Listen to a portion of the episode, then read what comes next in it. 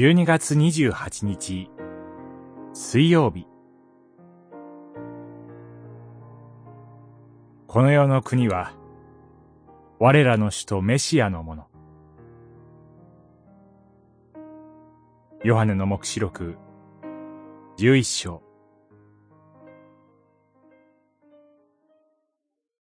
この世の国は、我らの首都、そのメシアのものとなった。主は世よ限りなく統治される。十一章、十五節。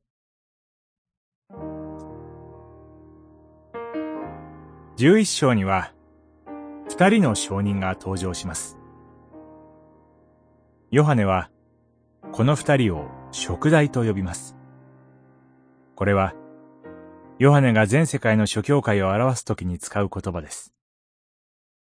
つまりこの幻は、偶像礼拝をする国々に、唯一の誠の神に立ち返れと呼びかけ、人々を悔い改めに導く真の教会を表していると考えられます。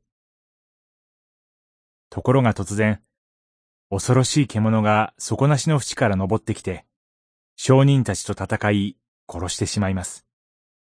そして、その亡骸が都の大通りにさらされます。これは、反キリストが教会に戦いを挑んで、それを滅ぼすことを表しています。このように、キリストの再臨前になると、教会の証言が、この世によって沈黙させられ、教会が強力な宣教の組織としては、もはや存在しなくなってしまいます。それを見て、地上の人々は大いに喜び、互いに贈り物をします。しかし、喜ぶのはまだ早いのです。キリストが再臨されるとき、神は彼らを蘇らせ、立派な証人として迫害者の前に立たせます。裁きの日に、教会が再び命と誉れと力と栄光を受けるのを見て、この世は恐怖のあまり身動きできなくなります。本当に勝利を収めるのは信仰者なのです。この世の国は私たちの首都キリストのものとなります。そして主は世よ限りなく統治なさいます。祈り。主よ。